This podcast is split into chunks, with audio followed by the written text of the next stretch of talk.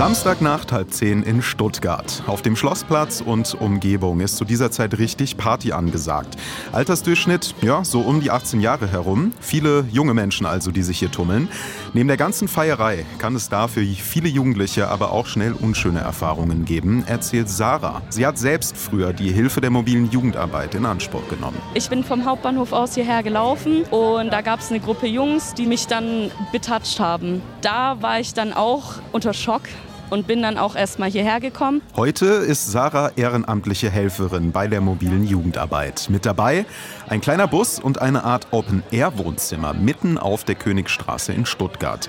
Hier können die Jugendlichen sich hinsetzen, bekommen ein Wasser und ein offenes Ohr. Also gerade, weil wir zum Beispiel bei der Haltestelle nicht nur Sozialarbeiter sind, sondern auch Ehrenamtliche, die ungefähr im selben Alter sind, besteht da halt auch ein Austausch auf Augenhöhe und man fühlt sich nicht so, man spricht jetzt mit Erwachsenen über Dinge, sondern vielleicht auch wie mit einem Freund. Auch Mohammed hat sich schon Hilfe bei der mobilen Jugendarbeit geholt. Die Mitarbeitenden sind auch in Schulen und tagsüber in den Stadtteilen unterwegs und begleiten die Jugendlichen sogar über mehrere Jahre hinweg mit ihren Problemen. Die haben mir echt richtig für weitergeholfen.